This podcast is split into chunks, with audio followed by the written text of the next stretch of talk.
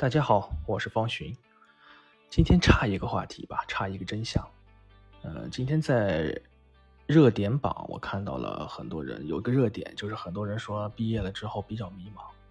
没错，包括我之前的专辑声音里边都说过，因为校园，包括九年义务，包括高中、大学，告诉我们的都是分数为先，知识为先。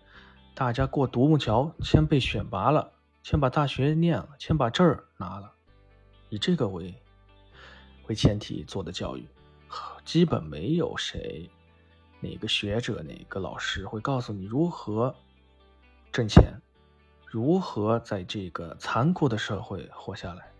所以你出来之后，你空有一身本事，所谓的本事啊，可能就是知识，就是智商。为什么会造成这样的情况？我今天不得不去分享一下我的经验和一个事实真相。大家首先要明白，我们所学的所有的知识、所有的理论、所有的书本，是由学者、由前辈、由各种的高人他们总结概括的。所以大家要明白，是先有的行为。经验最后总结成了一定高度的知识文化，所以一定是先有的经验后有的结论，而我们现在是先学结论，再倒推经验，这就把我们给束缚住了。所以我建议那些毕了业的，包括现在在某些岗位上需要突破自己的很多人，像我们普通人，我们一定要明白。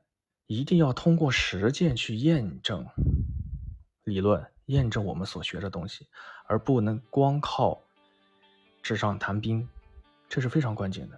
我再次强调，人学的东西是人家走过的路，总结的经验知识是人家通过自己的实践总结出来的，不一定适用于我们。所以我们要用这些知识去实践，找到自己的方式方法。所以，当一个大学生毕了业之后，最先做的事情，就是踏踏实实走自己该走的路，去验证你所学到的所有知识，一定是这样的，一定是这样的。同时呢，在实践的过程当中，一定要不停的去试错，一定要敢于试错，而且要不断的重复实践。我经常，我的老师经常说一句话。